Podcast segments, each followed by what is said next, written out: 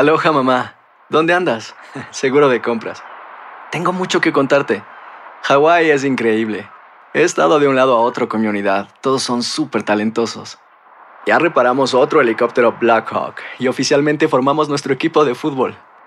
Para la próxima te cuento cómo voy con el surf y me cuentas qué te pareció el podcast que te compartí, ¿ok? Te quiero mucho. Be All You Can Be, visitando goarmy.com diagonal español. Hacer tequila, Don Julio, es como escribir una carta de amor a México. Beber tequila, Don Julio, es como declarar ese amor al mundo entero. Don Julio es el tequila de lujo original, hecho con la misma pasión que recorre las raíces de nuestro país. Porque si no es por amor, ¿para qué? Consume responsablemente. Don Julio Tequila, 40% alcohol por volumen, 2020. Importado por Diageo Americas, New York, New York. When something happens to your car, you might say,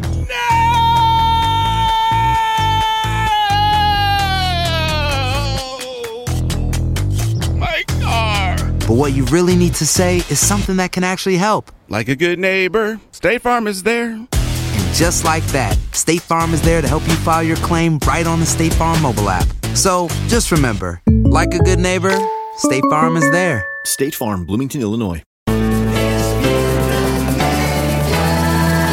Bienvenidos al podcast con los mejores momentos de Despierta América. Tu show diario de entretenimiento, noticias, entrevistas, consejos útiles y más. Este es el show que le pone alegría, esperanza y buenas vibras a tu día.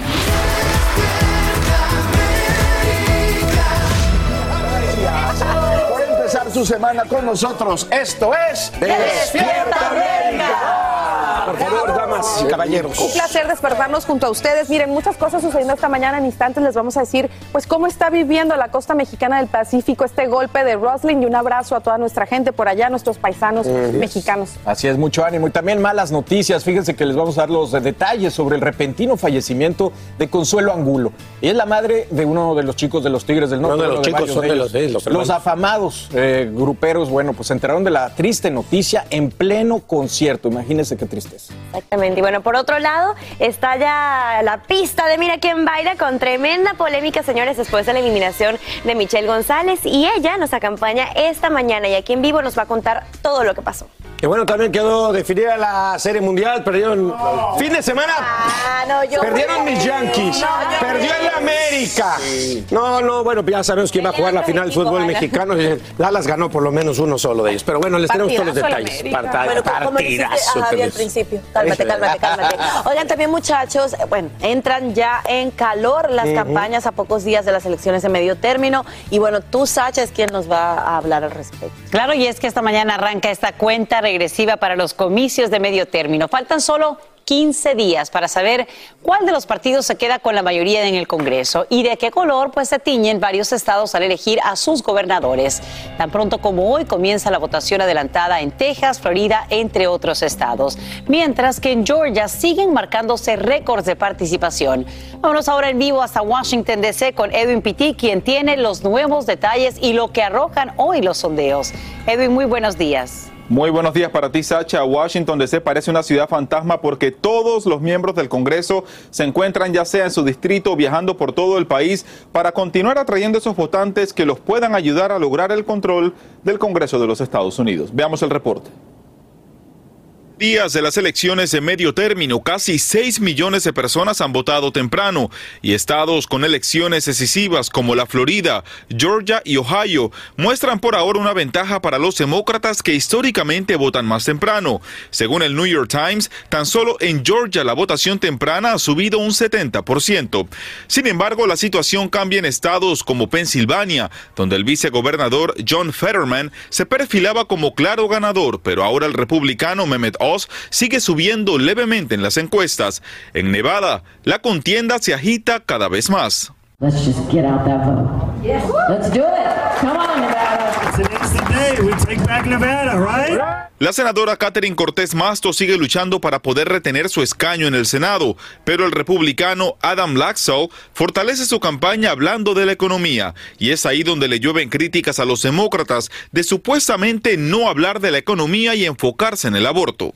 Nobody said we're doing uh, uh, abortion rather than economy, but it's it's about both. And I can tell you that that issue is very, very uh, provocative and and, mm-hmm. and uh, uh, encouraging people to vote. Across the country. Yeah. Una nueva encuesta de ABC News e Ipsos muestra una ventaja para los republicanos en temas importantes. En la economía, un 38% favorece a los republicanos y un 24% a los demócratas. Con respecto a la inflación, 36% de los encuestados cree que los republicanos pueden controlar mejor la situación. Solo un 21% se inclina hacia los demócratas. Con respecto al crimen, 37% favorece a los republicanos y un 22% a los demócratas. Y según la encuesta, es solo en el tema del aborto donde los demócratas llevan la ventaja con un 48%, los republicanos 25%. Sacha, y mientras los demócratas continúan luchando para mantener el control del Congreso, recordemos que los republicanos solamente necesitan un escaño en el Senado y cinco en la Cámara Baja para arrebatarles el control del Congreso de los Estados Unidos. Estamos reportando en vivo desde Washington DC. Soy Edwin Pitti. Vuelvo contigo al estudio con más de Despierta América. Te agradecemos, Edwin, por brindarnos estos nuevos detalles en vivo. Y hoy comienza el juicio contra la organización Trump en Nueva York por presunto fraude fiscal. Y el exdirector financiero Allen Weisenberg sería el testigo estrella luego de declararse culpable. Pero esta no es la única batalla legal que enfrenta el exmandatario, quien también está citado a presentarse ante el Congreso por la investigación sobre el ataque del 6 de enero. Y desde ya, la representante por Wyoming, la republicana Liz Cheney, advierte que no permitirá que el testimonio de Trump se convierta en un circo. Y vuelve a ocurrir. Ahora mismo la policía está tras la pista del sospechoso que apuñala a una mujer en el metro de Nueva York. También buscan al hombre que aparece en este video empujando a un pasajero a los rieles justo cuando el tren se aproxima. En vivo desde la Gran Manzana, Peggy Carranza nos dice por qué residentes cuestionan la nueva promesa de autoridades locales. Adelante, Peggy, buen día. Es lamentable que sigamos viendo estas imágenes. Hola, ¿qué tal? Buenos días. Así es, y es que a solo horas de este anuncio de nuevas medidas para combatir el crimen en el subway, una adolescente fue apuñalada en una estación y un hombre también fue golpeado en otra. Todo esto mientras, como lo dices, las autoridades están buscando al sospechoso de empujar a un pasajero a las vías del subway todo quedó captado en cámara. Por fortuna no se acercaba ningún tren en ese momento, sin embargo la víctima sufrió heridas, de hecho quedó con la clavícula rota. Mientras tanto, el plan anunciado por la gobernadora Kathy Hochul, así como por el alcalde Eric Adams, eh, es financiado precisamente con fondos estatales y lo que hará es aumentar la presencia policial. Ellos dicen que se agregará unos 1.200 turnos de hora extra adicional. Eso significa que habrá policías en unas 300 estaciones durante la hora pico. Por otra parte, también añadirán cámaras de seguridad en los vagones y han dicho que también crearán unidades, dos unidades específicamente en unos centros para cuidados psiquiátricos, esto para personas que no tienen hogar o problemas de salud mental. Veamos lo que dijo la gobernadora Hokul. We're expanding our training to inform MTA police, the NYPD, and EMS on how to transport and deal with individuals in need of psychiatric evaluation. This training will incorporate the best practice for engaging the street and subway homeless population. Y el presidente del sindicato de policías criticó el plan porque dijo que era insostenible ya que hay menos agentes y dice que la carga de trabajo es abrumadora para los pocos que quedan. Ahora, Peggy, lo, decíamos, estas imágenes lamentablemente cada vez son más comunes, pero hasta ahora, ¿qué revelan las cifras de la policía en torno a estos delitos del sistema de transporte? Te cuento que desafortunadamente ya ha habido nueve homicidios en el subway lo que va de año y además ha aumentado los delitos en el sistema de tránsito en general 40% con respecto al 2021. Esto según cifras de la policía. Pues te damos las gracias, Peggy, por tu informe en vivo desde la Gran Manzana y ojalá que logren resolver este grave problema. Cambiemos de tema porque este lunes hay nuevas posibilidades de convertirnos en multimillonarios. ¿Por qué? Porque la lotería Powerball aumenta a 610 millones de dólares. Esto luego que nadie acertara todos los números el sábado. Así se convierte ahora en el octavo premio mayor en los 30 años de historia del sorteo. Tu próxima oportunidad de probar suerte es mañana martes. Eso sí, revisa bien tus números si la jugaste el fin de semana porque se vendieron boletos por un millón de dólares que sí acertaron algunos números por, por lo menos en Nueva York, Carolina del Sur y también en Texas. Yo, yo quiero los 610 millones, ¿no? Así que tengo que jugar hoy. Con el milloncito. soñando. Está con el milloncito. Yo, yo me emociono con los 5 dólares que gano Oye, para yo, yo también, para, para- exacto, para que puedas comprar otro boletito, estaría bueno. Se vale soñar. Sí. vale Claro que soñar. Bueno, A jugarle. Jess, estamos de regreso. ¿Cómo Buenos estás? días, así es, y de regreso, feliz, iniciando la semana, con condiciones del tiempo de costa a costa bastante cambiantes. Vamos a iniciar hablando de el riesgo de tiempo severo principalmente para las planicies del sur, para los estados de Texas, para Luisiana, para Mississippi, también para partes de Arkansas y también para partes de Oklahoma. Así que el riesgo de tiempo severo se limita a partes principalmente de las planicies del sur para el día de hoy. Recuerden que durante octubre también tenemos ese riesgo de pequeño a moderado, principalmente es donde estamos viendo esa masa de aire cálido y humedad que trae esa inestabilidad. Y recuerden que también uno de cada tres tornados ocurren durante horas de la noche. Se espera que esa línea de tormentas pase a partir de horas de la tarde y noche, principalmente impactando con vientos de más de 50 millas por hora, granizo, descargas eléctricas. Así que la posibilidad de tiempo severo se va extendiendo para los próximos días, por lo menos hasta el miércoles para el valle de Mississippi, para el valle de Ohio y también para las Carolinas para el miércoles. Así que desafortunadamente el tiempo severo llegará a partir de esta noche. Es importante que ustedes tomen todas las precauciones del caso porque para horas de la noche, si vienen áreas de Texas, es importante que sepan dónde buscar refugio porque los tornados pudieran estar presentes para el día de hoy. El pasillo, escaleras, baños, el armario son lugares seguros donde usted puede buscar refugio y también hacia partes del sótano. Es la información que les tengo hasta el momento desde el tiempo, así que tendremos tiempo severo para el sur del país y también lluvia para el noreste del país y para la costa oeste del país, temperaturas muy frescas y hasta nieve. Hasta que la información del tiempo vuelvo con ustedes, chicos. Gracias, Jessy. Bienvenida de vuelta otra vez a tu casa. Gracias, gracias. de Gracias por darle esa sonrisa al estado del tiempo. Oiga, la quien no está muy sonriente y es triste y es lamentable es Shakira porque se complica la salud de su papá. El señor William Mebarak, de 91 años, fue hospitalizado desde el viernes en el centro médico en Barcelona, España, y lleva varios días ingresados debido a su estado crítico. Así es, familia, debido a la insistencia de la prensa sobre su estado de salud actual, bueno, el equipo de comunicación de Shakira confirmó que sí, la hospitalización y lo hicieron con el siguiente comunicado. El equipo de comunicación de Shakira confirma que el padre de la cantante, el señor William Mebarak Chadid, se encuentra hospitalizado en la clínica Tecnón Quirón de Barcelona. Los detalles sobre su estado de salud son de carácter reservado, por lo que la familia pide respeto en estos momentos a la espera de ver su evolución. Definitivamente le mandamos un abrazo fuerte a Shakira, estamos orando por la recuperación de este señor, sabemos que, bueno, no solo es esta la parte complicada en la vida de ella y de verdad que hay que enviarle mucha buena vibra, mucha fuerza para que pueda sobrepasar todos estos momentos difíciles y que su papito lindo pronto esté bien. Además que ella tiene una relación tan especial Estrecha, con su muy papá, conectados. muy conectada con su papá desde siempre, desde que ella comenzó desde niña a entrar en el mundo de la música. No es que no lo tenga con su mamá, pero definitivamente con su papá es algo muy especial. Aloha mamá. Sorry por responder hasta ahora. Estuve toda la tarde con mi unidad arreglando un helicóptero Black Hawk. Hawái es increíble. Luego te cuento más. Te quiero. Be All You Can Be, visitando goarmy.com diagonal español. Hay dos cosas que son absolutamente ciertas. Abuelita te ama y nunca diría que no a McDonald's. Date un gusto con un Grandma McFlurry en tu orden hoy. Es lo que abuela quisiera. Barapapapa. En McDonald's participantes por tiempo limitado. Hacer tequila, Don Julio, es como escribir una carta de amor a México. Beber tequila, Don Julio, es como declarar ese amor al mundo entero.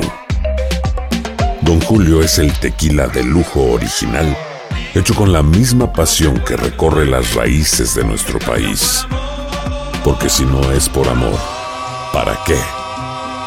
Consume responsablemente. Don Julio Tequila, 40% alcohol por volumen, 2020. Importado por Diageo Americas, New York, New York. Estás escuchando el podcast que te alegra la vida, el de Despierta América. ¿Y qué hiciste ayer, mi Jessica, que te perdiste? ¿Con quién andabas? ¿Con quién andabas? Amiga. Con mi amiguis. Mi amiguis. Con Nati Natacha, señores. Bueno, tuve el honor de estar con ella durante esto porque para ella también fue un honor ser la piloto honoraria de una serie de NASCAR Órale. que fue celebrada ayer en el sur de Miami. Así es, y bueno, ahí están viendo el carrazo que manejó un Chevrolet Camaro color rosado. Y esto fue como parte de la iniciativa Making Strides Against Breast Cancer de la Sociedad Americana del Cáncer en este mes de concientización sobre la neoplasia de mama. Exactamente, y la dominicana guió a los pilotos chicos de NASCAR hasta que salió la bandera verde en la segunda de las tres carreras de la serie principal en la ronda número 8 de los No, playoffs. pues quién no la va a seguir ahí. Juan Carlos le hubiera gustado irse siguiéndola ahí en su coche. Bueno, en el evento también asistió nuestra Jessie, como están escuchando, y nuestra compañera de Euforia, Vicky Van. Y bueno, hicieron junto a Nati el famoso challenge de. A ver, cuéntanos cómo estuvo, cómo estuvo todo. Lo quitan. ¿Ah? Ándale. Oye, es más chaparrita que tú, Nati Natasha. No cualquiera baila con Nati Natasha, ¿eh? No cualquiera, solo en Me tienes que enseñar el TikTok. Sí. No, estuvo súper cool porque miren, ella ahí Sí. atrás no se nota mucho porque estamos tapando, la, estamos bailando, pues, pero el carro, el amarillo que está atrás, era una versión que hicieron para su canción Loquita. Entonces ese tenía como que la foto de Nati con María Becerra Órale. y la gente se acercaba y fue de verdad, yo quedé impresionada porque ella estaba ahí con su carro y la gente venía y se tomaba fotos con ella, pero muy casual todo. Increíble, eso es y el ella muy chiste. Linda y abrazaba a las niñas y todo, hicimos el TikTok como vieron y ella me estaba contando como que estoy un poco nerviosa porque esto del pace car, o sea, Ajá. el primer carro, ¿no? Sí, La claro, que pasa adelante, claro. Y ella de verdad lo manejó y este carro Órale. es como un Padre. carro común Y atrás, y corriente, y atrás este tiene vienen, como- y atrás vienen todos, Ah, ¿no? Uno exacto. correteando. que- Entonces ella decía, bueno, yo practiqué y voy bien, pero, ¿sabes? Voy nerviosa Claro, sí. porque ellos le hablan como que con los términos y todo Por de supuesto, del y ella como que, mira, dime, A mí no- acelero, freno, dime cómo es la cosa. Y dije, bueno, tranquila es el coche guía, el coche guía, una de esas te mueves y empieza Ahí la ahí es nervioso cuando te mueves y acelera todo el mundo. ¡Wow! Qué padre, mi Jessie. Qué Muy padre. Qué bueno. Qué padre. Una- un abrazo para, para ella también. quién fuiste? Oigan, Bueno, vámonos eh, a otros temas. Fíjense que por primera vez eh, vemos a la actriz Livia Brito responder a la prensa sobre estos asuntos legales, sobre el incidente que vivió con un fotógrafo en Cancún y con quien se enfrentó, bueno, ante un juez en, en la corte. Bien, pues ya ganamos, este, la, la jueza dio su parte positiva hacia nosotros, es este, el caso legal, el caso penal que, que interpuso esta persona, este paparazzi, y ganamos nosotros, porque pues es una imagen mía, es mi derecho. Él vive de una cosa que es ilegal, no tiene nada que ver que, lo, que- o sea, que hayamos llegado a los golpes. En eso yo me disculpé, pero él está haciendo una cosa, está lucrando con una imagen y yo vivo de eso. ¿Y él ya pudo recuperar su equipo de trabajo? El equipo de trabajo está como evidencia. No, está como evidencia, por eso no la pudo recuperar. Sobre Mariano, ¿cómo le estás cuidando también en ese sentido de la denuncia que tenía con otra persona? Mariano jamás secuestró a esta persona, porque son palabras fuertes. No, pero pues lo que quieren es dinero, como pedía también el paparazzi este, una base de un millón de pesos. Entonces, pues, pues Oye, modo. Libby, ¿te arrepientes de haber golpeado a este reportero, a este paparazzi? Libby? Yo no lo golpeé, amor. Yo no lo golpeé. Entonces, ¿quién lo golpeó? Porque pues las imágenes está golpeado, está Mira, no te, voy a, no te ensangrentado. voy a contestar eso porque eso es un tema legal y ya se ganó el tema penal. Entonces, ¿no te arrepientes de lo sucedido en Cancún? Pero ¿por qué no voy a, o sea, porque a veces ustedes hacen preguntas que no corresponden y que yo no quiero este, contestar, porque no, porque son temas legales. Y cuando yo lo veo entonces ya en los reporteros que, bueno, que, que salen los programas, me atacan muchísimo. Y yo digo, bueno, entonces ¿qué caso tiene que me pare y que dé entrevista si siempre, me pare o no, hablan mal? Y me- me- de, de verdad me linchan. Y yo digo, bueno, entonces ya pues sigo y sigo derecho y no doy entrevistas porque ¿para qué si siempre voy a ser la mala del cuento? Soy conocida como un ser humano porque trabajo en la televisión, pero soy un ser humano normal y vivo para trabajar. O sea, me levanto y tengo un jefe, tengo un horario y tengo que cumplir. No soy famosa, soy conocida. Ya tiene un rato este tema, ¿eh? Este tema que sigue manejando, aunque ya lo ganó, parece ser, por lo que dice ella ya en el caso legal. Pero yo sabía que esta persona todavía iba a apelar estas decisiones para que esto siguiera y esto concluyera. Habrá que ver el, el- el pago del equipo, que era lo que estaban Sí, diciendo, sí, y también sí. pues la afectación ¿no? que tuvo. A ver qué sucede con este caso todavía, que falta mucho. Y vámonos, porque hubo fiestón. Hubo fiestón Eso. loco con gran celebración. Productores, directores, actores. No, es que imagínense, conmemoran los 35 años del CEA, del Centro de Educación Artística, de la Cuna de los Famosas de Televisa, que en realidad ya se llama CEA Eugenio Cobo, en nombre a su gran director, ¿no? Y bueno, en el CEA empezaron sus estudios los grandes actores, bueno, los que vemos ahora protagonizando eh, novelas, películas, atentos a lo que algunos de ellos compartieron con nuestras cámaras y también lo que su director, Eugenio Cobo, le contó a nuestros amigos de Televisa Espectáculos. Adelante. El éxito de esta escuela se debe a la, a la vocación de estos chicos, de tantos que han salido a lo largo de tantos años y de sus maestros. Bueno, yo soy gradu- egresada del 2000, así es que hace 22 años soy parte del CEA y aquí el señor Eugenio Cobos siempre brindándonos apoyo, cariño a todos los, porque casi la mayoría de los eh, alumnos del CEA somos foráneos, todos somos de provincia, así es que el tener un apoyo en una escuela donde el director tenga las bases tan firmes con los mejores maestros del país y que nos sintamos como en casa hace que el SEA nos volvamos una familia. Varios alumnos que ahora tienen importantes carreras estuvieron presentes. Yo estoy cumpliendo los 35 años con el SEA. Soy de la primera generación del señor Eugenio Cobo. 87-89. A mucha honra, muy contento y feliz de estar aquí. Qué emocionante, ¿no? De tener ese, pues toda esa historia, ¿no? primera. Oye, yo no sé qué generación soy del. Yo me gradué en el 2015. Wow, me encantó ver esta celebración tan mágica, tan maravillosa, muchas emociones. Le dije a Eugenio, hijo, le vine a llorar de emoción, de felicidad, de agradecimiento. Y además me dio muchísimo, muchísimo gusto ver que cantaban Abrázame muy fuerte, que cantaban la canción de la madrastra de ahorita. Entonces, pues bueno, emocionadísima también ya con el final de mi, de mi novela, de esta gran historia. Gracias a todo el público por hacer de esta historia un éxito. Y estuvimos con mi papá también cuando mi papá me trajo al SEA. Y ahorita le di un abrazo muy grande y le dije que gracias por, por ese abrazo que, que le puedo dar en su nombre a mi papá y a él por estos grandes momentos de la vida. Eh, tuve la oportunidad de entrar en, el- en 1992 al Centro de Educación Artística.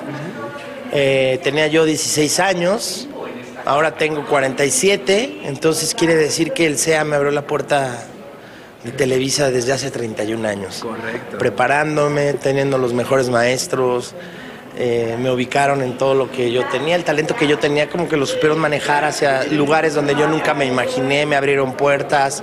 Yo llegué en el 93 a estudiar al SEAT. Cumplí 21 años, hagan cuentas. Ok. Pero sí, este, pues ya fue, ya tiene mucho tiempo y estoy muy emocionada y, y me tocó ver el ensayo porque mi hija también está haciendo sus pininos aquí, acaba de empezar y, y pues imagínate, empezó el, el- el evento y yo a las lágrimas, o sea, no podía contener la, la emoción tan grande de tantas cosas que he vivido aquí. Manola Díez, Kika Edgar e Ingrid Martz, entre muchos alumnos más y productores de Televisa, asistieron a la gran celebración.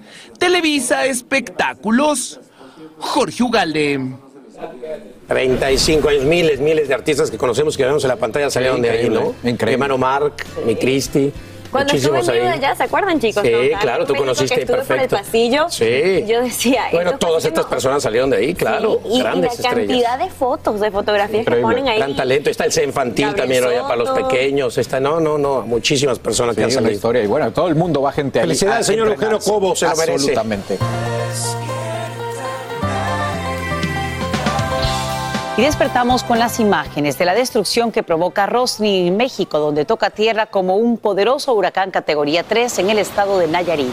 El sistema se disipa, pero antes destroza comercios y viviendas, genera deslaves e inundaciones en las que lamentablemente al menos dos personas pierden la vida.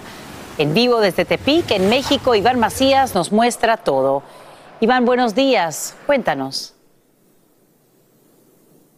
Sacha, buenos días. Son las imágenes de la devastación, la que provocó Roslin en su entrada por San Blas, después por Santiago Iscuintla y subió hacia la isla de Mexicatitlán. Este es el lugar donde precisamente las imágenes muestran la devastación, cómo es que pues destrozó comercios, techos y también provocó la muerte de dos personas, una en esta isla en la que un hombre de 80 años de edad no pudo salir a tiempo de su casa y murió pues eh, eh, víctima de que la propia barda le cayó encima. También en la comunidad de Rosa Morada. Otra tragedia ocurrió en la que una mujer perdió la vida, pues al caerle encima su humilde casa cuando estaban tratando de ponerse a salvo del embate del huracán. Escuchemos las voces de quienes sobrevivieron a él y tienen daños en sus comunidades. No podemos pasar porque ya el puente, ya, ya el agua ya está pasando por arriba el puente. Pues el pueblo es el que le echa ganas, pues eso, su, su, ¿cómo se llama? Donde trabajan. Amanecemos sin lluvia y también sin clases en estas inmediaciones. Todo el estado está en estas condiciones, pero también hay que mencionar que estarían trabajando en la remoción de los escombros, en la apertura de los caminos y en la atención de las personas. Regresamos con ustedes. Iván Macías, te agradecemos por brindarnos estos nuevos detalles en vivo desde Tepic, en México. Y vamos a lo siguiente, que renuncien ya. El gobernador de California, Gavin Newsom, se une ahora a las voces que le piden al par de concejales hispanos de Los Ángeles, de León y Cedillo que dejen sus cargos tras la filtración del audio con comentarios racistas y ofensivos. La atención se concentra ahora en una reunión que estaría a punto de darse con líderes de la comunidad afroamericana. Nos vamos en vivo hasta Los Ángeles con Socorro Cruz, quien nos explica por qué este encuentro sería crucial. Socorro, muy buenos días. Adelante. Sasha, ¿cómo estás? Muy buenos días. Feliz comienzo de semana. Como dicen en la guerra y en el amor, todo se vale y todo puede ser posible. Esa reunión entre la comunidad afroamericana, pues la está pidiendo, le está solicitando el autor de libros y además activista El Ofari. Él dice que se comunicó con Kevin de León y le pidió que comience un diálogo con la comunidad y líderes afroamericanos. Si está dispuesto, esto podría abrir la posibilidad de que le den una segunda oportunidad. Ahora, Ofari dijo que De León le pidió que le recuerde a la comunidad afroamericana todo lo que él, es decir, Kevin De León, ha hecho por los afroamericanos en el pasado. Y mira, Sasha, casi simultáneamente a esta conversación, el gobernador Newsom, después de su debate electoral con su retador, el republicano Brian Daly, respondía a los reporteros sobre el escándalo de Los Ángeles. Y él dijo, fui muy claro cuando dije que Nuri Martínez hizo lo correcto y creo que los demás deben de hacer lo mismo. Quería brindarles la oportunidad de que se justifiquen sobre lo que dijeron y la oportunidad de ser transparentes sobre lo que dijeron. Ahora esperamos las renuncias pronto. Eso fue lo que dijo que, eh, el gobernador Gavin Newsom. Mientras tanto, Kevin de León insiste en que no renunciará y Gil Cedillo sigue en un retiro reflexionando lo sucedido. Sasha. Socorro, ¿qué dicen los otros gremios? Porque sabemos que De León pues, ha trabajado con los sindicatos que apoyan a la comunidad latina en Los Ángeles. Sí, Sasha, hemos tenido la oportunidad de hablar con estos líderes sindicales. Ellos dijeron que no apoyan a De León y que debe de renunciar. Sin embargo, no restan lo que hizo por la comunidad en el pasado. Ahora, Sasha, muy importante, tenemos que tener en cuenta que lo que alegan ahora, además de esos comentarios racistas, ya no nada más son las palabras, sino también el hecho de que estaban en una reunión secreta. Entonces dicen que ya no hay confianza porque esta reunión se está estaban literalmente repartiendo el territorio de la ciudad de Los Ángeles y eso no es ético. Ahora, la noticia que es como bomba el día de hoy es que el Procurador General de California, el señor Rob Monta, iniciará una investigación sobre el proceso de redistribución de distritos de la ciudad de Los Ángeles. Así que, Sasha, esta historia por lo pronto no va a terminar y comienza ahora una investigación que podría terminar ante un juez. Soy Socorro Cruz en vivo, vuelvo contigo. Hacer tequila, don Julio, es como escribir una carta de amor a México. Beber tequila, don Julio, es como declarar ese amor al mundo entero. Don Julio es el tequila de lujo original, hecho con la misma pasión que recorre las raíces de nuestro país. Porque si no es por amor, ¿para qué? Consume responsablemente. Don Julio Tequila, 40% alcohol por volumen, 2020. Importado por Diageo Americas, New York, New York.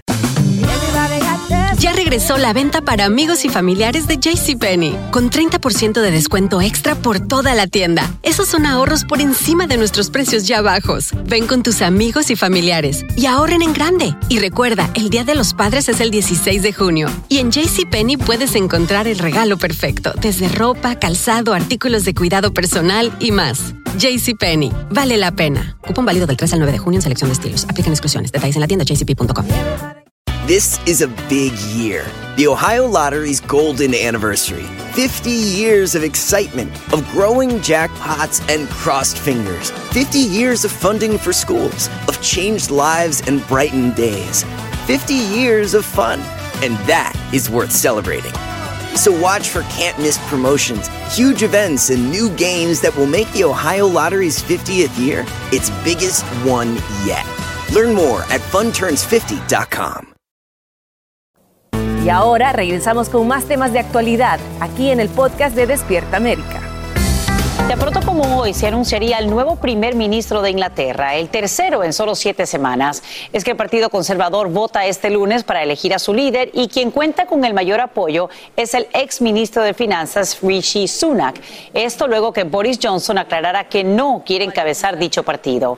La elección se da luego que la semana pasada, como te informamos aquí en Despierta América, Liz Truss renunciara como primera ministra de Gran Bretaña, convirtiéndola en la persona que menos tiempo mantuvo el cargo, unos escasos 44 días. Miles de Catrinas invaden las calles de Ciudad de México. Ahí las ves dando inicio así a las festividades del Día de los Muertos, en las que los mexicanos recuerdan a sus seres queridos que han fallecido y al mismo tiempo celebran la continuación de la vida. Esa tradición del 2 de noviembre es una mezcla de catolicismo con creencias indígenas. Y en este desfile en particular, en la capital mexicana, también participaron algunos ministros, entre ellos Marcelo Ebrard. Bien, vamos a continuar con más aquí en Despierta América. Todos queremos saber qué nos depara el tiempo para este inicio de semana y para eso vamos contigo. Qué gusto que estés de regreso, Jess. Adelante. Gracias, eh, sí, es ya saludable. Bueno, iniciamos ahora con esta información del tiempo porque observen de costa a costa, estamos iniciando esa semana con condiciones bastante cambiantes. Vemos hacia partes del medio oeste, noreste del país, temperaturas entre 10 a 20 grados por encima del promedio. La historia es distinta hacia la costa oeste del país, donde esas temperaturas más frescas de lo normal van a continuar durante el transcurso de la semana. Ahora, ¿qué es lo que podemos esperar?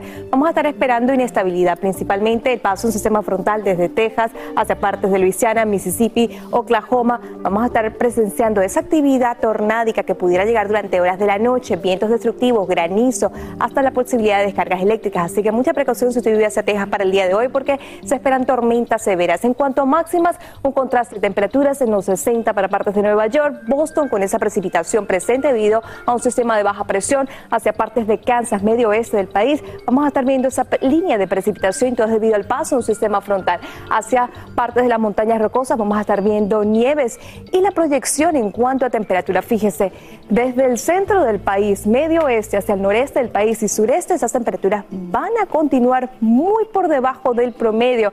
Mientras tanto, vemos que hacia la región de las cuatro esquinas esas temperaturas van a permanecer muy por debajo del promedio, así que contrasten temperaturas para los próximos 6 a 8 días y eso sí, mucha precaución para ese mal tiempo que se espera para el día de hoy para Texas con el paso de ese sistema frontal. Así que la información del tiempo, chicos, vuelvo con ustedes. Crujen. De crujen. Oye, el que está crujen es Alan por lo del América. Y los Yankees, no, no, no. Lindsay, que ayer te vi en Dominguito Deportivo. ¿Qué me, estás, ¿Qué me estás barriendo? ¿Qué me estás barriendo? Híjole, no nos queda de otra. No nos Thatcher. queda de otra, ni a No ti nos ni a queda mí. de otra. Tenemos que enfrentar la cruda realidad. Raúl tenía razón. Qué bueno que no vino el chef, porque nos hubiera despedazado sin el América y sin los Yankees. Imagínense nada más. Y barridos. ¡Nos barrieron! No. Pero vámonos con el minuto deportivo, mi Lindsay. ¡Suéltalo! Arrancamos. Arrancamos Ay, con una Dios buena, ¿le mío. Porque Pearl Harper le dijo adiós. Sayonara, arrivederci, bye bye, buenas noches. ¿Y visto? No me acuerdo. Ese Con el cuadrangular más grande de su carrera, Imagínate. mandando a los Phillies de Filadelfia a la Serie Mundial sobre los Padres de San Diego. ¡El manicomio! Saludos a. María Antonieta Collins que está celebrando este pase Sí. a la gran final. Nos llegaban desde el 2009, ahí está el out número 27 y sí, los Phillies son Sí, parte de la Serie Pero María. Antonieta, acuérdate que es de los Dodgers. Pero, No, pero bueno, también a ellos. Tenía ella ganas, me tenía dijo ayer. ganas. Por su parte, Jordan Álvarez y Alex Bregman contribuyeron con hits oportunos y los Astros se También, una barrida de cuatro juegos. Oye, los Yankees no metieron ni las manos. No, no, pero es mal, pésimo. Ah, no, nada, que horrible. traemos a Aaron Judge, el Sí, que mejor traemos a este Anthony, que traemos-. Eh, vámonos, Que se no vayan a su casa a verlo por televisión. Y el Barcelona sí goleó, ¿eh? ese también goleó. Al Barcelona le pasó el cepillo 4-0 al Athletic de Bilbao. Esa la decimos rapidita porque pues no, no cuenta no mucho. mucho. Y lo que sí es que el Pachuca cerró Oye, su la clasificación hizo a la final. Derrotó a Rayados 1 por 0 y con el marcador global que bueno, para Nomás- qué decirlo, pero le pasó Nomás por le metió seis goles en dos partidos al Monterrey, que uno de los favoritos. Mi Toluca otra vez pone el himno, nomás para que me recuerde cómo se hubiera sonado ¿Tu en la Toluca? Final. Águilas, ay, me quedo en el corazón.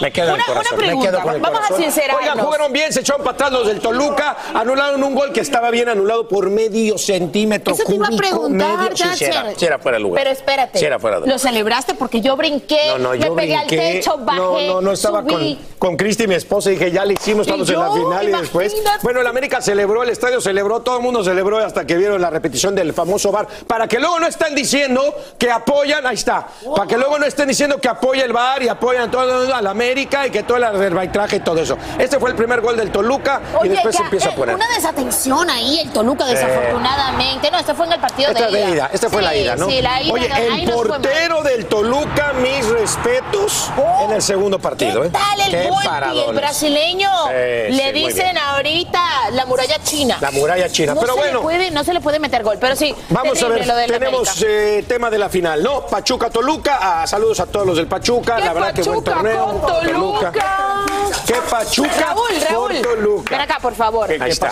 Díselo así enfrente de todos. El América está eliminado. No, no, yo no quiero tener problemas ni con Ayer él ni tuviste con los problemas conmigo, domingo, en, En el dominguito deportivo, es que cuando dijeron, mira, yo yo voy a la chivas, Tacha, perdón, ¿eh? No- Ay, pero las chivas están eliminadas del torneo pasado. pero, pero con orgullo. Las chivas lo vieron por televisión.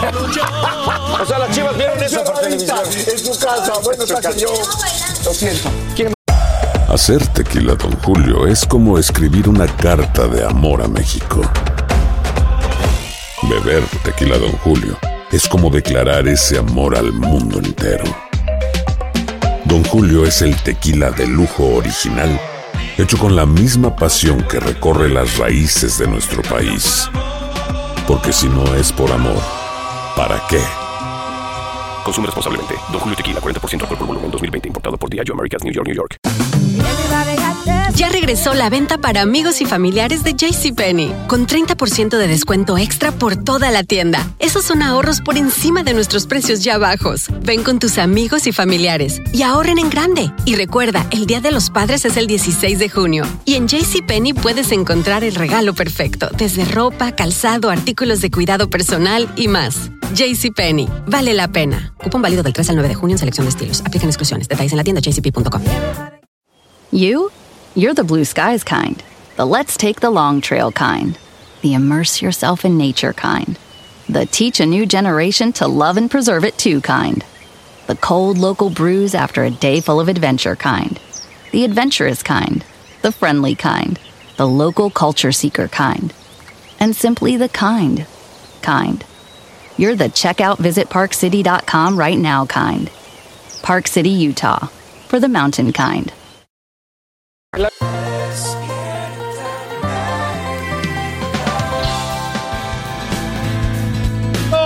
porque hay mucha información del espectáculo. Vamos a hablar de. ¿Es, es mi amigo o no es mi amigo?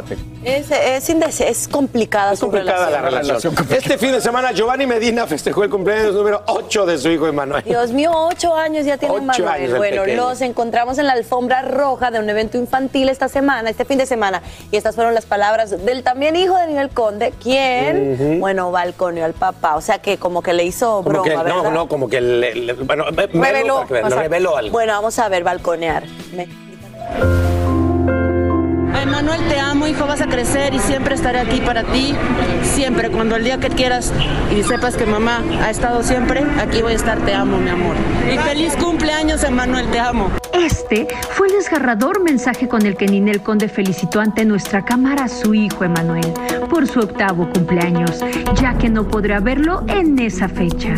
Sin embargo, nosotros sí pudimos estar con el pequeño y Giovanni Medina al acudir este fin de semana a una alfombra roja. Estoy muy orgulloso de él, la verdad es que ocho años de, de felicidad los mejores de mi vida y los que vienen. Y pues él es mi héroe, ¿qué les puedo decir? Es mi todo. El festejado compartió cuál fue el regalo con el que lo sorprendió su papá, aunque de manera inocente lo balconeó al responder que no es precisamente Medina quien le hace el desayuno al pequeño. Mi papá ya me regaló ¿Qué te hace desayunar tu papá? Es que me hace. Bueno, me hace a veces huevo y a veces. El momento tenso de la entrevista llegó cuando entre las preguntas se mencionó a la mamá del niño, pues Giovanni pidió no mencionar esa palabra. Sabemos que Ninel no puede estar con él. El bombón asesino posteó en sus redes sociales el 21 de octubre este conmovedor mensaje, recordando el día en que dio a luz a su hijo Emanuel. Feliz cumpleaños al hombre de mi vida, mi pedacito de cielo, carne de mi carne, mi regalo del cielo. Te amo por la eternidad. Que este año pueda darte todos los besos, abrazos y amor que tengo guardados desde hace casi ya tres años.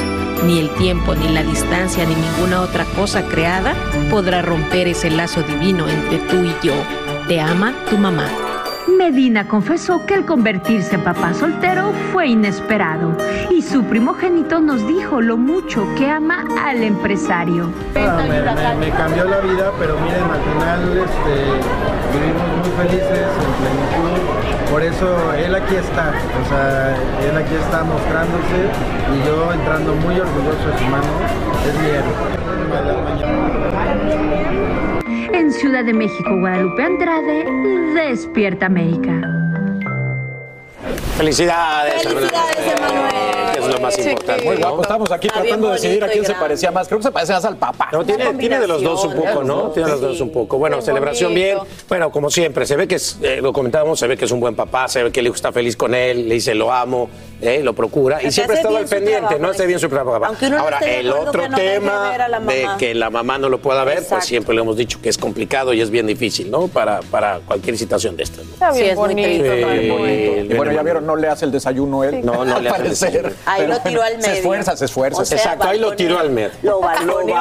Lo balconeó. Los dominicanos dicen lo tiró al medio. Exacto. Al medio. No tiró al bueno, por otro lado, el actor Alejandro Camacho reunió a la prensa para hablar del caso legal que enfrenta contra el colega Francisco Rueda por supuesto fraude. Ay, Dios mío. Tras dos años de haber sido víctima de fraude, Alejandro Camacho decidió emprender acción legal en contra de Francisco N., otro actor a quien conoció en el rodaje de una película. denuncié un caso en el cual, pues por una inversión, no ha sido finiquitado este asunto porque esta persona que me invitó a hacer esta inversión, pues ha tomado eh, medidas que yo considero son eh, ilegales y en contra de mis intereses.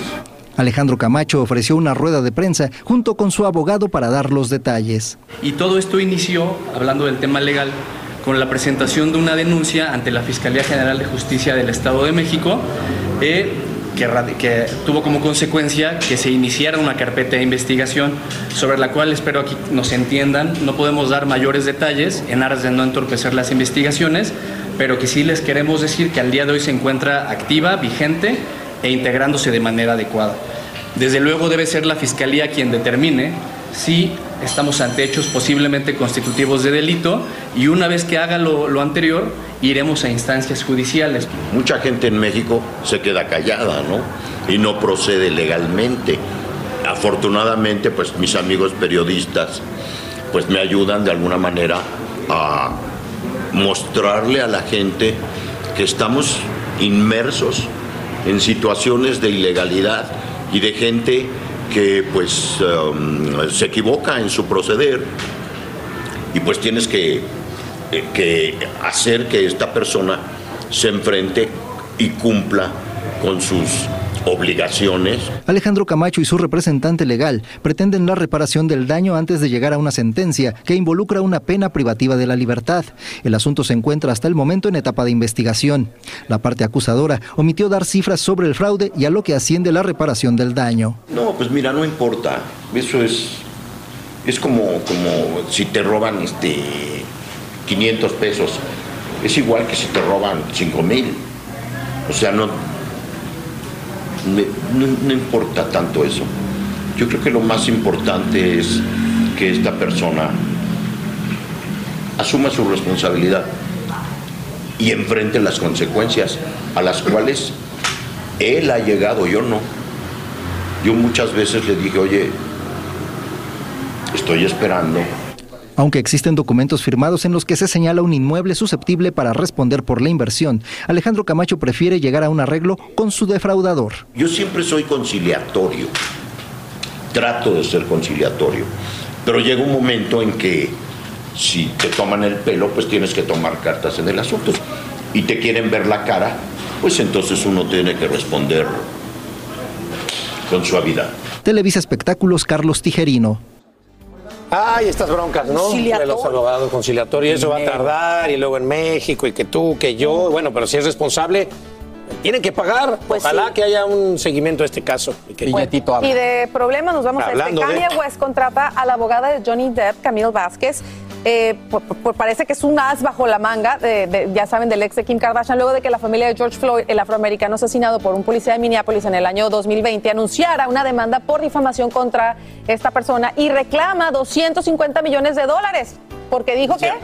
Eh, Imagínate que murió por consumo de fentanilo esta persona. Y dramático es el desenlace de una carrera clandestina de autos en Chicago. Tres personas mueren y otras cinco resultan heridas. Lo peculiar de este incidente es que no pierden la vida por la velocidad ni el choque, sino por las balas. David Palomino. Y dramático es el desenlace de una carrera clandestina de autos en Chicago. Tres personas mueren y otras cinco resultan heridas. Lo peculiar de este incidente es que no pierden la vida por la velocidad ni el choque, sino por las balas. David Palomino nos explica todo desde Chicago. Otro tiroteo masivo en Chicago. Cinco personas fueron víctimas de una ráfaga de disparos en una concurrida intersección de un área residencial. Hasta el momento de los cinco heridos, tres han perdido la vida. All five people shot were male uh, Hispanics. Las autoridades confirman que las cinco víctimas son hombres hispanos entre 15 y 21 años de edad. De acuerdo con la policía de Chicago e información de testigos, todo empezó con carreras clandestinas durante la madrugada y decenas de personas bloqueando las calles, viendo conductores haciendo maniobras indebidas con sus vehículos. Luego detonaron los disparos. Algunos concejales de la ciudad piden leyes más fuertes para prohibir las carreras clandestinas los fines de semana. 200 people in cars with weapons acting like fools in the city of Chicago. No podemos tener 200 personas en carros, con armas, actuando indebidamente en la ciudad de Chicago, afirmó el concejal López. El incidente ocurrió aproximadamente a las 5 de la mañana. Quienes salían de sus casas a sus lugares de trabajo se encontraron con la escena del crimen. ¿Hasta cuándo va a terminar esto? ¿Quién sabe? Pero cada día que pasa es peor, es peor y es peor las cosas. Hasta el momento, en lo que va de este fin de semana en diferentes tiroteos en Chicago, 43 personas han sido heridas de bala, de los cuales 10 han muerto. ¿Qué te puedo decir? Hay, muy, hay mucha violencia en Chicago, man, en cualquier parte, pero se está poniendo peor cada día. Sobre este tiroteo masivo de momento no hay arrestos. Las autoridades dicen que se trató de un conflicto entre grupos de pandillas. En Chicago, David Palomino, Univisión.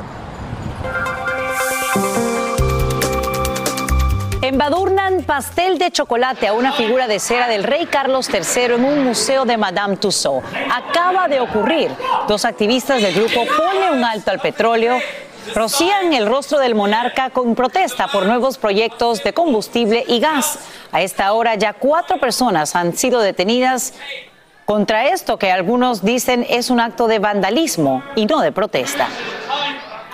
Y ahora te muestro otro ataque contra el arte. Lanzan puré de papa a una obra de Monet en un museo de Berlín. Los culpables serían dos activistas del grupo alemán Última Generación, el cual se manifiesta por la extracción y uso de combustibles fósiles. Ahí ves, es lamentable esta escena que sucede casi una semana después de que manifestantes ecologistas arrojaron sopa de tomate sobre el famoso cuadro de girasoles de Vincent Van Gogh. Por fortuna, en ambas oportunidades, la obra original estaba siendo protegida por cristales. Estás escuchando el podcast que te alegra la vida, el de Despierta América. Con esto, en noticia de última hora, el ex jefe del Tesoro británico Rishi Sunak se convertiría en el próximo primer ministro del Reino Unido, el tercero en solo siete semanas. Es que el Partido Conservador lo acaba de elegir como su líder, luego que su único rival concediera y se retirara de la votación. De ganar la elección general, se convertiría en el primer ministro de color y de ascendencia hindú y también el más joven porque tendría apenas 42 años. Como ustedes saben, todo esto se da luego que Boris Johnson aclarara que no quería encabezar el partido. Y, por supuesto, luego de la renuncia de Liz Truss como primera ministra, como te informamos aquí en Despierta América, convirtiéndola en la persona que menos tiempo mantuvo el cargo, unos escasos 44 días. Y ahora mismo se desata una intensa cacería humana para dar con el sospechoso que lanza a un pasajero a los rieles del metro en Nueva York. La policía también busca al posible responsable de acuchillar a una mujer en otra estación del tren y ante el incremento de violencia autoridades prometen más uniformados que vigilen el transporte público. Pero como nos dice Peggy Carranza en vivo desde la Gran Manzana, para muchos residentes ya no cree nada, es de ver para creer. Adelante, Peggy. Hola, ¿qué tal? Buenos días. Así es, y es que poco después de que se anunciaran estas medidas para combatir el crimen en el subway, una adolescente fue apuñalada en una estación y un hombre fue golpeado en la cabeza y de hecho también cayó a las vías. Todo esto mientras, como lo dicen las autoridades, buscan al sospechoso precisamente de empujar a un pasajero. Todo quedó captado en cámara. Por fortuna en ese momento no venía un tren, sin embargo el pasajero quedó con fracturas con su clavícula rota. Todo esto, como les digo, mientras la gobernadora Kathy Hochul y el alcalde Eric Adams anunciaron medidas. Ellas incluyen aumento de la presencia policial, esto añadiendo unos 1.200 turnos de horas extra diarias para los agentes, lo que significará que estarán patrullando plataformas en unas 300 estaciones durante hora pico. También van a agregar más cámaras precisamente en los vagones y van a crear un par de unidades unos centros de cuidados psiquiátricos para personas sin hogar o con problemas de salud mental. Veamos lo que dijo la gobernadora. Expanding our training to inform MTA police, the NYPD, and EMS on how to transport and deal with individuals in need of psychiatric evaluation. This training will incorporate the best practice for engaging the street and subway homeless population. Según cifras de la policía, lo que va de año ha habido nueve homicidios en el Sobo y por otra parte los delitos en el sistema de tránsito en general han aumentado más de 40% con respecto al 2021. Regreso con ustedes. Peggy, te agradecemos por brindarnos estos nuevos detalles en vivo desde la Gran Manzana. Y escuchen este número 25, sí, 25 correspondería a la cantidad de días que en el país tiene de reservas de diésel. Solamente 25 días es increíble esto. Sería la menor cantidad desde el 2008, mientras que la demanda se encuentra en su punto más alto desde 2007. La administración Biden dice que la cifra es inaceptable y ya considera alternativas para reabastecer el combustible y reducir los precios. El promedio nacional del galón, del galón perdón, de diésel es de 5 dólares con 33 centavos, un dólar 73 centavos más que esta misma fecha el año pasado. Carísimo. Y a ver, ¿cómo van las calificaciones o notas de tus hijos? Te lo pregunto porque los puntajes de las pruebas escolares caen a los niveles más bajos en los últimos 30 años. Un examen nacional deja al descubierto las consecuencias negativas de la pandemia en materia educativa. Así lo explica el secretario de Educación, Miguel Cardo Cardona. This is not a wake up call for us to double efforts and improve education. Even before it was, uh, before the pandemic, then I don't know what will. Um, we really need to make sure we're utilizing the ARP dollars to help our students in reading and math and, and go beyond the, the data uh, that we had in 2019. We have to double down now. Es que casi cuatro de cada diez estudiantes de octavo grado no lograron comprender los conceptos matemáticos básicos. Ni un solo estado vio una mejora notable en sus puntajes promedio en las pruebas y algunos simplemente se mantuvieron a flote en el mejor de los casos. Bueno, señores, ¿qué sería de esta vida sin humor? Qué triste sería, Carlitos. Qué triste sería, la verdad, es uno de los más grandes placeres reír. Y eso es algo que los grandes artistas entienden a la perfección. A la perfección. Tal es el caso de Paquita, la del barrio, señores, a quien encontramos en el aeropuerto de México. Y ella respondió si piensa hacerle competencia a Belinda sacando su propia oración a los inútiles, a las ratas de dos patas, a los animales rastreros. Oye. ¿será que ahora va a ser Santa Paquita la del barrio? Oye, yo le ¿Será pongo altar. Paquita? Yo le pongo altar. Vamos a escucharlo. Santa Belinda de los amores, patrona de los reina de los ataques y el sapito encantado, te pido que hagas el milagro para que también se cantante Paquita la del barrio reaccionó a esta oración que dio a conocer Belinda en pleno escenario en el palenque de Guadalajara. No lo he escuchado, no lo he escuchado. Pero este, pues todo lo que hagan, todos los que creen en Dios es maravilloso. ¿Eh? Así es que querer a Dios es, es tenerlo todo. Ay, Paquita, pero ¿a poco no te gustaría tener tu propia plegaria para que las bellas mujeres del mundo alejen de su vida a tanto inútil o animal rastrero, como dice tu canción? No, yo estoy componiendo lo que yo rezo antes de dormir.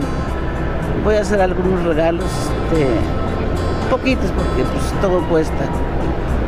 Y este, y ahí les traigo como qué es lo que hago yo. Y es maravilloso porque después de dormir, de rezar estas oraciones, te duermes tranquilamente, Dios te da esa paz y es lo que les digo, la paz. La paz con Dios es lo máximo. Y en paz es como la intérprete quiere que todos sus colegas cumplan con su trabajo. Así es que aprovechó para darle un consejito a Edwin Cass, vocalista de Grupo Firme, a quien se le ha visto con copitas de más mientras canta. Pues mejor no presentarse, ¿no? Porque la gente está deseosa de, de un momento alegre y, y si va uno a hacer esas cosas, pues mejor, mejor no presentarse. Yo quiero mucho a mis niños, a todos, a todo ser humano y, y no me gustaría que nadie anduviera con eso.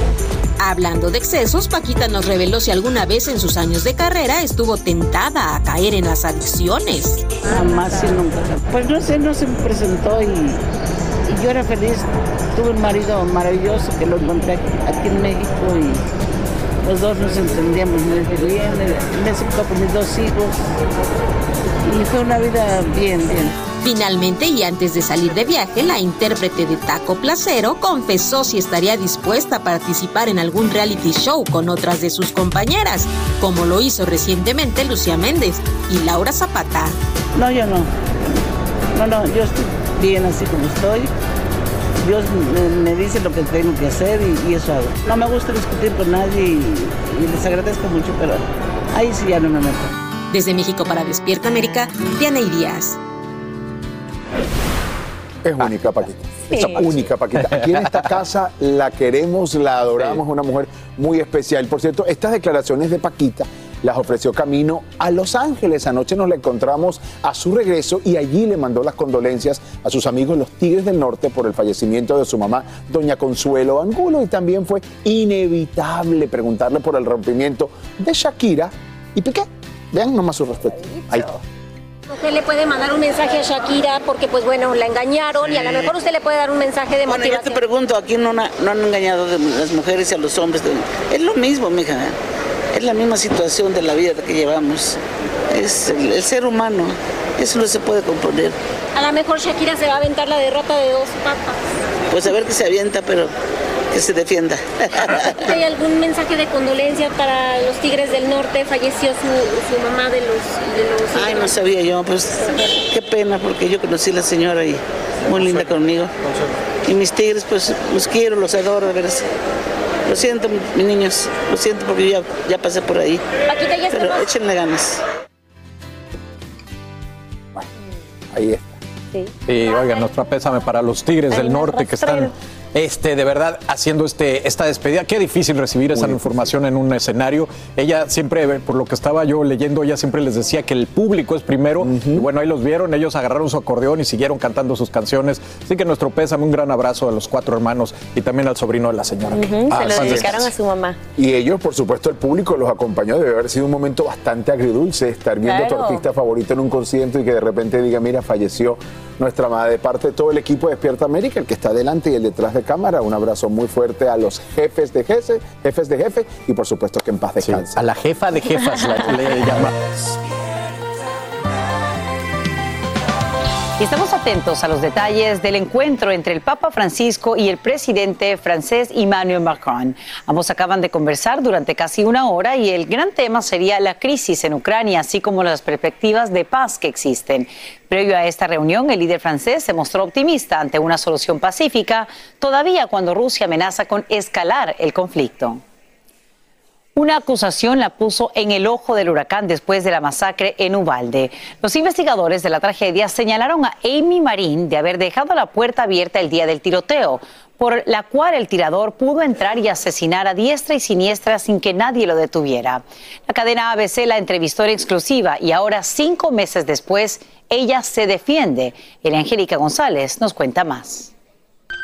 Fue uno de los señalamientos más controversiales después de la masacre de Ubalde. Las autoridades la señalaban por haber dejado abierta la puerta por donde el asesino de la escuela Rob entró para matar a sangre fría. Cinco meses después se defiende en una entrevista exclusiva para la cadena ABC. Estoy sufriendo mentalmente, por supuesto, y emocionalmente. Todavía no duermo, dice Amy Marín, quien coordinaba el programa extracurricular de niños en la escuela Rob. Cuenta que el 24 de mayo vio el auto del pistolero estrellarse y pudo detallar cómo saltaba la cerca con un rifle e incluso oyó los disparos.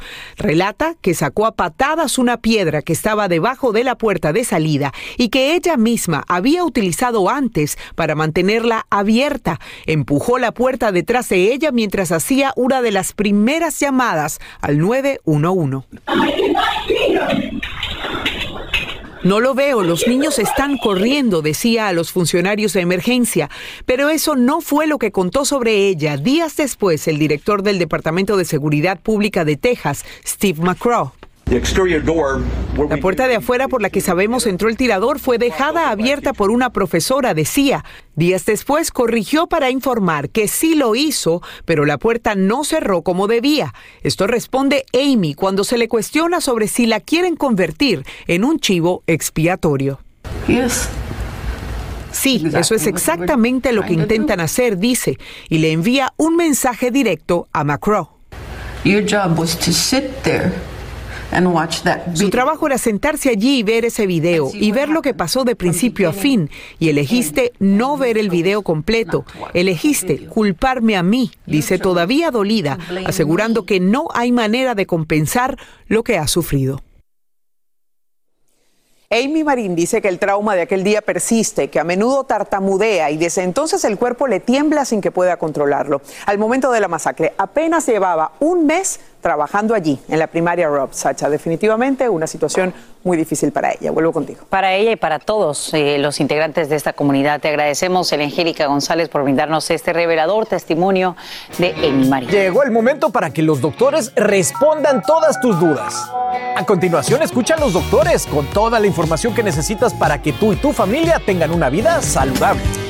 Gracias por seguir con nosotros. Mira, si eres de esos que les gusta cenar tarde, quizá tengas que reconsiderarlo luego de que te enteres de los varios efectos negativos que este hábito pues, puede tener en tu salud. Y para hablarnos del tema está con nosotros doctor Juan, que estamos así como en, en nuestra mesa de cena, doctor Así Juan. es, ¿Me trajiste platillos ricos o puras mentiras? No, al contrario, lo que te traje es qué es lo que sucede cuando comes. ¿Tú comes tarde? No, porque me tengo que levantar muy Exacto, bueno, temprano. lo- no tipo tiene- seis y media, ¿eso es tarde? No, y ya, eso, eso es lo primero que le tenemos que decir, la definición de cuánto eh, es tarde y cuándo pueden ver estos efectos. La verdad es que es luego de las 7 de la noche. Mucha gente come a las 8, a las 9. ¿Qué puede pasar, verdad? ¿Qué es lo que puede pasar? Mientras más tarde comen. Perfecto, bueno, vamos. parece? Yo quiero aprender porque a todos nos interesa estar más que nunca en forma para cuando llegue la Navidad. A ver, miren aquí, el primero. A ver. Ay, Dios. Una cinta métrica. ¿Por qué? Porque mientras más tarde coman, no van a tener tiempo de quemar esas calorías y miren, va a venir aquí. Es Ahí se va a ir. Ahí es donde primero se agranda la cinta. Ahí, ahí se va a ir. Aumenta, obviamente aumenta la, la grasa abdominal. Para aumenta también la, la grasa visceral. Acuérdense, la grasa abdominal es la grasa que se asocia con eh, situaciones negativas en su salud. No solo usted no la quiere porque no le gusta cómo se ve. Eso yo no estoy diciendo que no sea importante, pero lo más importante es aumenta el riesgo de diabetes, aumenta el riesgo de enfermedades del corazón. Entonces, esa es la importancia de la grasa abdominal. Perfecto. Usted, si usted come más temprano, tiene más habilidad, quizás le da tiempo de ir a caminar, le da tiempo de ir a hacer ejercicio. Lo otro que puede hacer es, si va a comer una comida pesada, hágalo en el, en el almuerzo. Entonces ya en la noche es algo mucho más sencillo. Perfecto. Bueno, ahí está el punto número uno. A ver. El platillo número dos. Ándale. Ay, eso sí me gusta. Pero miren por qué, miren por qué los estoy utilizando como símbolo de acidez, de quemazón, Ah. ¿ok? Porque ¿qué sucede? Cuan- mientras más tarde usted come, eso quiere decir que la- el, el tiempo que pasa entre comer y usted irse a la cama es poco.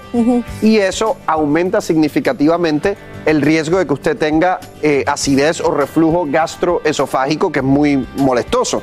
Entonces, Ah. por lo general, coma, espere deberían ser tres horas antes horas. de acostarse, antes de irse a la cama. Muy bueno el caminar después de cenar, muy bueno porque aumenta la contracción de los intestinos, ¿Cómo del cuánto tiempo estómago. recomiendas caminar, por ejemplo? No importa, unos 20 minutitos que usted camine después de cenar son buenísimos. Buenísimo. A ver, Ahí me vas a ver afuera de tu casa caminando. miren un reloj, porque mientras más tarde usted coma, vamos a ponerlo así, mientras más tarde usted coma, es como una alarma. ¿Por qué? Porque se va a levantar durante el sueño.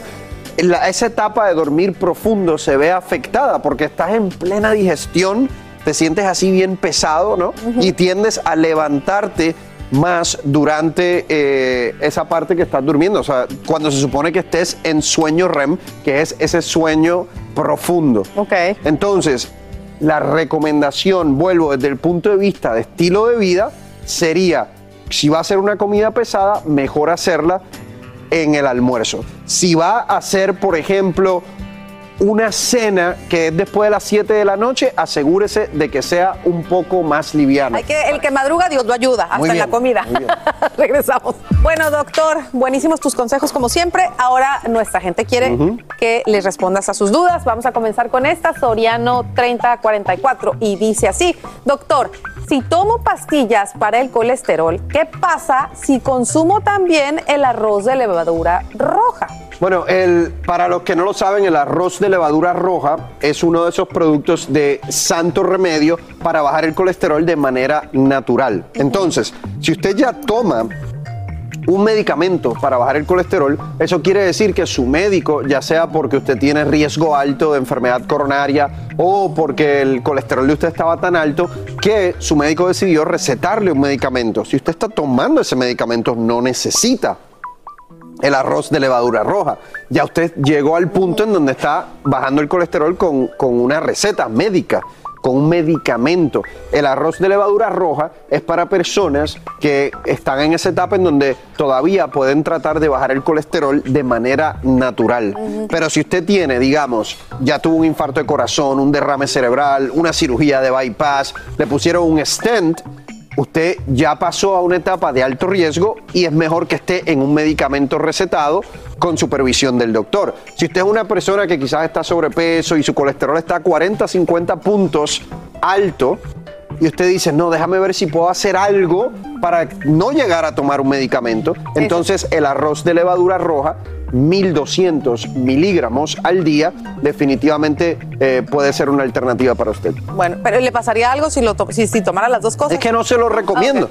Eh, y no se lo recomiendo porque más o menos actúan de la misma manera. El medicamento recetado disminuye la producción de colesterol en el hígado. El arroz de levadura roja hace lo mismo Obviamente, como es natural, no lo va a hacer con la misma potencia, pero para esas personas que solo necesitan 30 o 40 puntos, tratar de manera natural a mí me parece eh, lo lógico. Perfecto. Bueno, vámonos con la próxima pregunta. La envía RIV3065 y dice así: Hola, tengo una pregunta. Yo estoy buscando un batido que me dé energía. ¿Cuál me recomienda? Ah, muy bien. Ah. Vamos a ver, te voy a dar una recomendación específica de algo que puedes hacer eh, para energía. Vamos a ponerlo durante el desayuno, ¿no?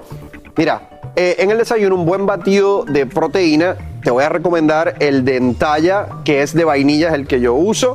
Le vas a poner eh, los dos scoops ah, de proteína de Entalla, de vainilla. Luego le vas a poner eh, banana, ¿ok? Ese banana lo mejor que puedes hacer es picarlo y ponerlo en el, en el freezer, en el congelador. Porque sabe riquísimo, no tienes que ponerle hielo. Una banana, se lo añades. Luego le puedes poner leche de almendra.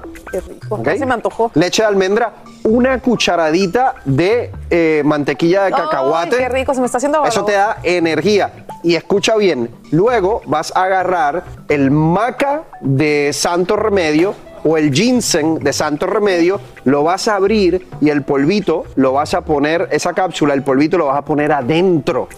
Y esa batida número uno sabe riquísima y a la misma vez te va a dar energía. Yo le digo el Hulk Shake, Ay, así me yo voy a le tomar digo. uno de esos. Así me que la boca, te lo juro, rico. ya sabes, esa es la misma que yo me tomo muchas veces de desayuno, así que pueden conseguir eso en misantoremedio.com. El maca, el ginseng, la proteína y haz la receta que te dije.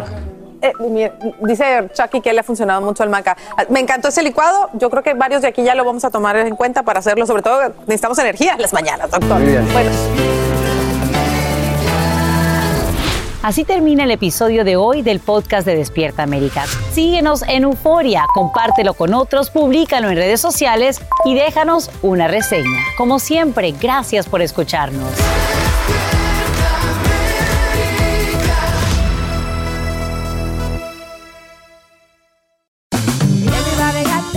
Regresó la venta para amigos y familiares de JCPenney, con 30% de descuento extra por toda la tienda. Esos son ahorros por encima de nuestros precios ya bajos. Ven con tus amigos y familiares y ahorren en grande. Y recuerda, el Día de los Padres es el 16 de junio. Y en JCPenney puedes encontrar el regalo perfecto, desde ropa, calzado, artículos de cuidado personal y más. JCPenney, vale la pena. Cupón válido del 3 al 9 de junio en selección de estilos. Aplican exclusiones. Detalles en la tienda jcp.com.